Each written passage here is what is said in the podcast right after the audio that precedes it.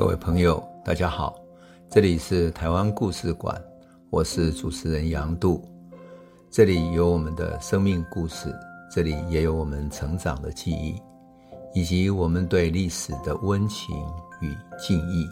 欢迎您收听。各位朋友，大家好，我们讲到了风雨飘摇中的台湾，在一九四九年年底。到一九五零年的时代是那么的不安，那么的流离失所的一群人啊，聚集在台湾要生存下去是多么不容易。可蒋介石会怎么想呢？他们怎么撑过来的呢？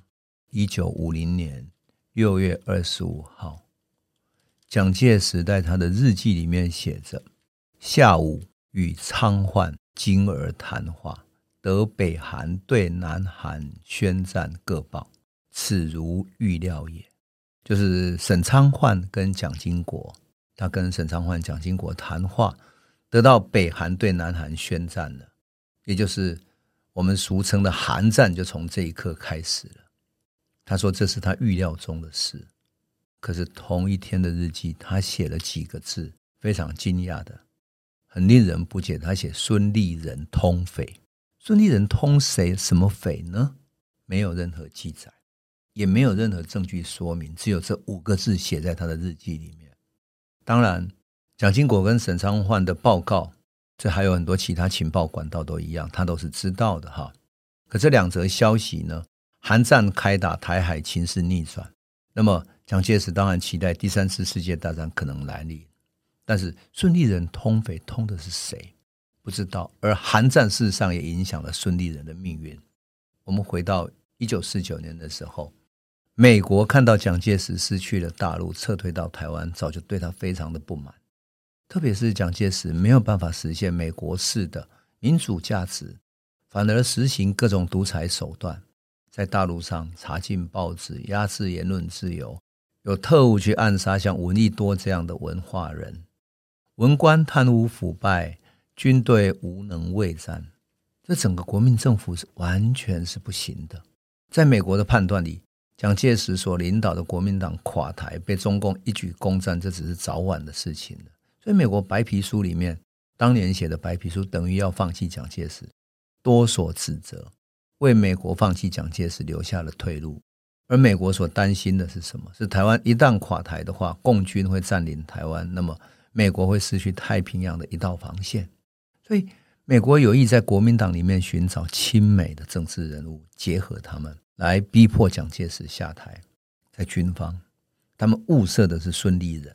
孙立人是维吉尼亚军校毕业，等于是受过美国的军事训练出身的，英语好，而且跟美国有渊源。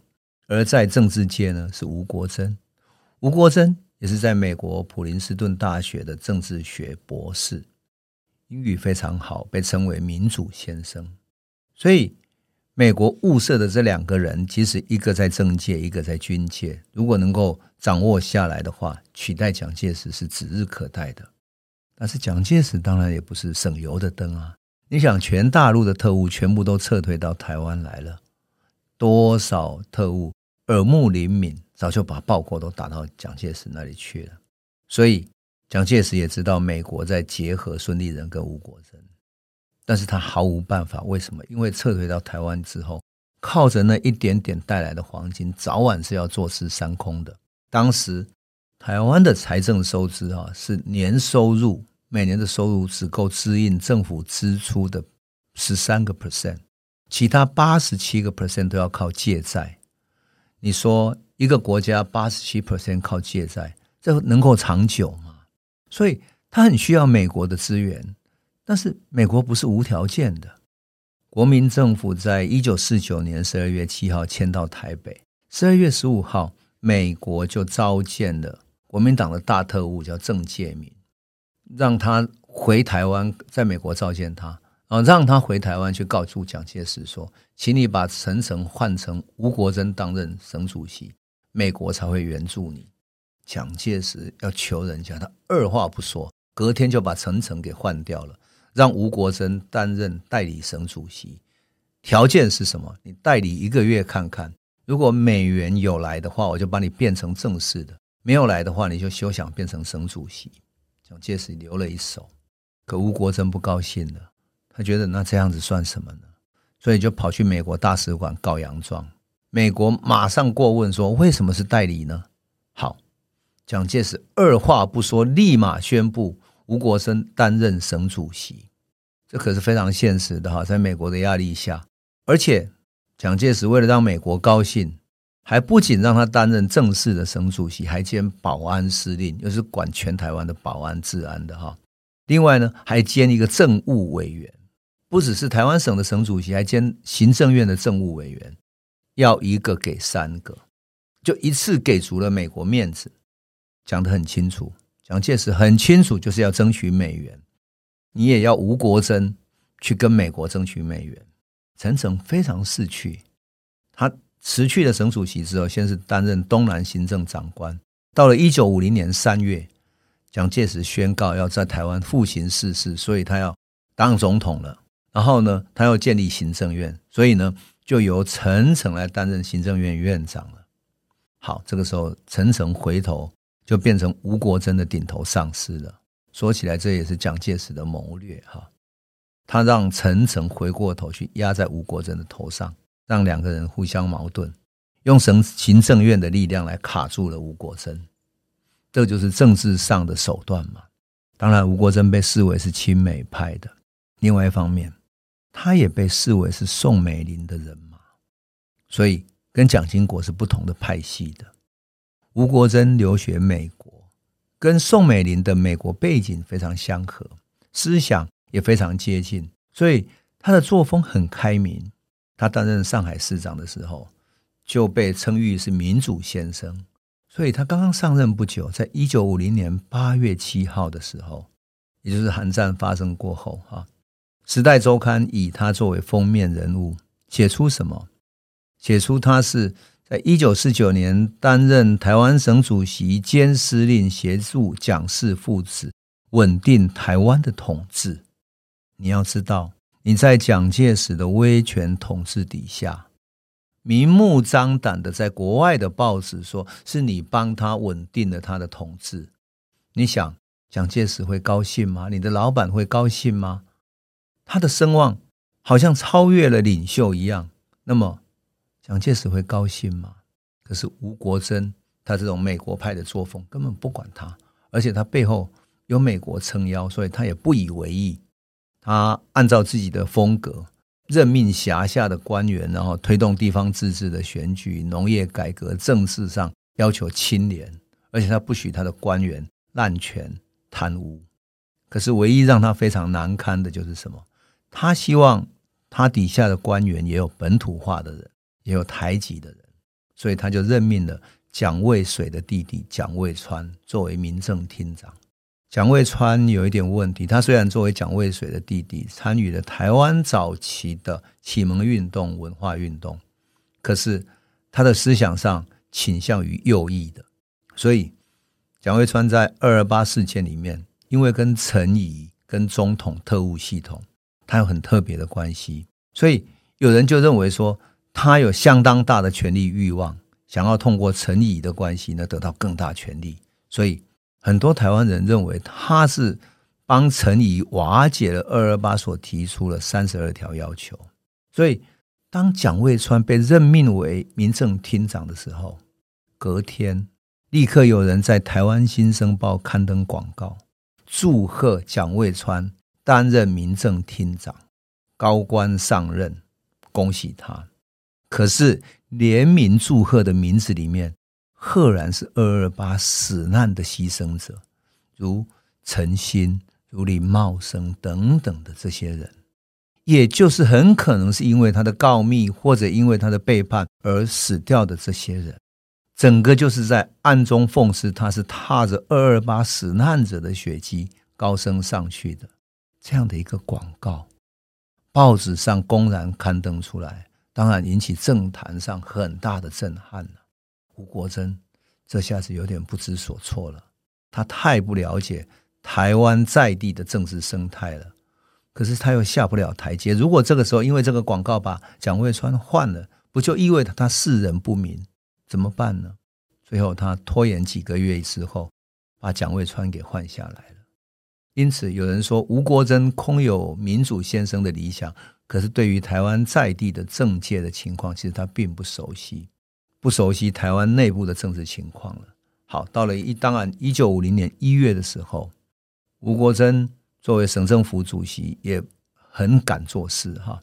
一月的时候，蒋介石召开了三军将领的会议，里面，吴国桢干脆指着军方的面说：“你严重走私，应该严令禁止。”那三军里面会走私的，当然不是陆军，陆军就在陆地上，能走私什么？当然就是海军嘛。这时候，海军总司令桂永清就很不高兴了，当场拍桌子，两个对骂起来，说：“你说我海军贪污走私，那你告诉我，你证据在哪里？”想不到吴国桢早就有准备了，他立刻拿出海军走私的那些资料，面呈给蒋介石说：“你看，海军司令部情报处的中山，还有舰长周其荣，这两个人已经被逮捕了，他们走私。”这让桂永清当场脸色发白，所以我们就说吴国楨那种个性耿直的性格，在此是如此鲜明的呈现出来，甚至于他得罪了军方也在所不惜。当然，陈诚作为行政院院长压在他的头上，所以他有一些施政要走的时候，要经过行政院的同意，公文到陈诚那里就故意被抵制，被压了下来。啊，吴国桢。靠着背后有靠山，所以就就愤而提出辞呈。可是陈诚还是不能让他辞职啊，所以他连续辞了好几次。那么陈诚还是不通过。可是你说蒋介石的胸襟有这么大吗？能够任由他这么耿直忤逆他，然后得罪各方都不管吗？当然，蒋介石还不敢贸然让他辞职，因为他背后的美国。还是他的靠山，而且蒋介石必须依靠美国，因此他没有几分把握，不敢随便行事。在日记里面，蒋介石在日记大骂吴国桢是什么？骄横狂妄。可是到了元旦节或者过生日的时候，他就会找吴国桢夫妇来跟宋美龄一起来吃饭，饭后还可以闲聊喝咖啡。你说这是一个多么有趣的一种政治的饭局？这就是吴国桢。可孙立人却是另外一种典型。美国想要拉拢的孙立人呢，是完全不同的一种类型的人物。他非常的耿直，而且一九四八年的时候，整个蒋介石在东北剿匪，其实是有机会胜利的。特别是孙立人率领的新一军哈，在东北跟林彪决战的时候，把林彪的部队打得非常狼狈，一退再退，退到很没有办法去了。但是孙立人太会作战了，功高震主。结果，他上面的指挥官杜聿明是蒋介石非常信任的学生，所以杜聿明就不断跟蒋介石写报告说孙立人是骄横跋扈、作战不利。其实孙立人觉得杜聿明下的决策根本就是错误的，不是一个好的作战指挥官。那他希望能按照他的方式去打，才能够打败对方。事实上，我看过孙立人传记里面写到这一段的时候，真的非常痛心。为什么？因为明明能够把共军在东北打败的，打到共军快没有路走了，可是杜聿明把孙立人调走，然后就留下了让林彪可以有喘息的机会，最后重新做大。因此，林彪后来非常感激杜聿明，就是这样子。好，在杜聿明的不断的打小报告之后，蒋介石把很能作战的孙立人从东北调走，留下杜聿明去打。杜聿明打仗带军根本就是拖拖拉拉，缺乏果断战力，结果整个东北战场一败涂地，林彪大胜，国军兵败如山倒。很多人都说，因为共军拥有了日军留下来很多新式的武器等等。事实上，再怎么样也不如国军后来的配备那么齐全的发动去打他。因此，如果孙立人继续打下去，也许整个东北的战局会改观。可惜蒋介石把一个会战胜的人调走，所以说蒋介石的失败不是没有原因的。他只相信他自己的学生那些庸懦的、忠诚的，但是没有用的那种战争，就没有用的人把他们打垮了，自己打垮了。好，很能作战的孙立人在东北是这样。事实上，不仅从东北开始，从抗战一开始，他就被派到缅甸去打仗。朱立人从美国的维吉尼亚大学毕业之后回到中国，然后后来加入部队，又加入各个方面去打过仗哈。那抗战一开始还参加过淞沪战役等等，那是一个很长的故事了哈，我们没有办法在这里细说。但是他很能打仗，善战敢战闻名，所以他被派到缅甸去作战的时候，仁安羌的战役让他一战成名。他带了一千多个兵力。去突袭几千个人的日军，而这个时候几千个日军呢，包围七千个英军，然后孙立人用一千多个人突围了日军之后，把英军从一个被包围的城里面给救出来之后，两边再合围打败了日军。所以英军就说他们可能会用一千个人去打败日军，那简直太英勇了。英勇善战的孙立人部队，我曾经碰过他的手下，当年参加过仁安羌战役的。那是一九九零年，我去云南采访的时候，碰到了一个司机，说他是跟孙立人那时候一起去打的。这个老司机当年讲起来非常好笑，说英国军队根本不行，他只敢躲在里面嘛喝酒，然后混来混日子。真正要跟日军打仗，根本不是那个料子，不像我们这种不要命的。孙立人带了这些勇敢善战的士兵，哈，被美国媒体称为什么？东方的隆美尔，中国的军神。可惜在东北被撤换下来之后，他没有地方去。结果蒋介石派他到台湾来训练新军，担任什么？担任陆军副总司令兼训练司令。一九四八年十一月，他在高雄凤山建立了训练基地，他就把他的新一军的主要的干部都调来，准备好好训练一支能够善战的部队。多么可惜啊！如果孙立人能够派上战场就好了。那么，蒋介石为了怕他影响大陆的战局，把他调得远远的，远到对大陆的战局一点影响力都没有。这个就是孙立人在大陆的处境。可是到了一九四九年，他训练的这些部队马上就派上用场。一九四九年十月，他训练的二百零一师真的派上了战场。四九年十月的时候，共军已经打到厦门。他准备陆续发动渡海战役，所以共军就调动所有民间的船舶，然后呢，准备以渡长江的那种方式，用万船齐发来攻打金门。所以十月二十五号那一天的凌晨，共军发动了很多船，然后载着九千多个解放军攻打金门。可是因为共军不熟悉海上的海潮，可是完全不同的。他们希望什么？希望说。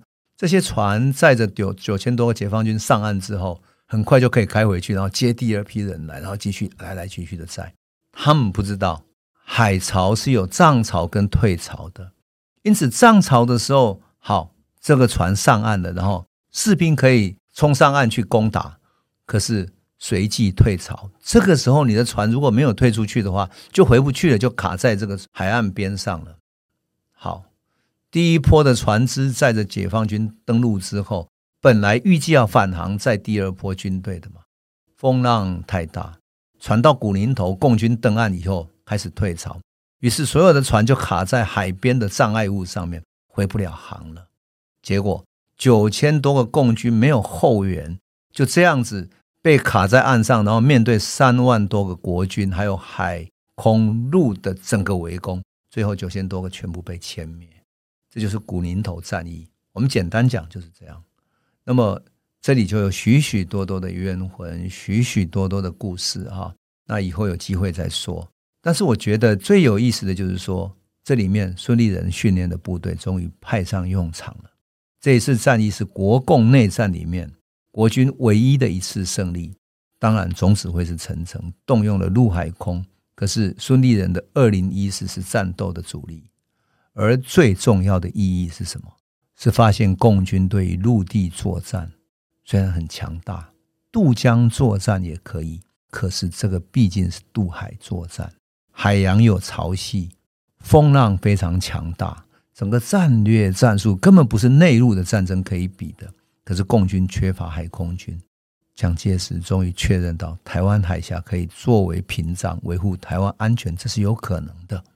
这就是古宁头战役。好，接下来吴国珍和孙立人会怎么影响台湾的政局，而蒋介石怎么度过这一波内在的危机？美国想要把它换下来的危机呢？我们今天先讲到这里，我们下一集再来继续为你诉说。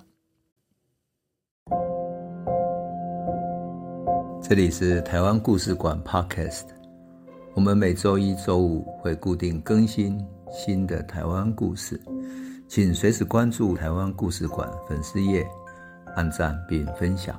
最后，我们工商放送一下，若你对本节目有兴趣，可以购买纸本的《有温度的台湾史》，更方便您阅读。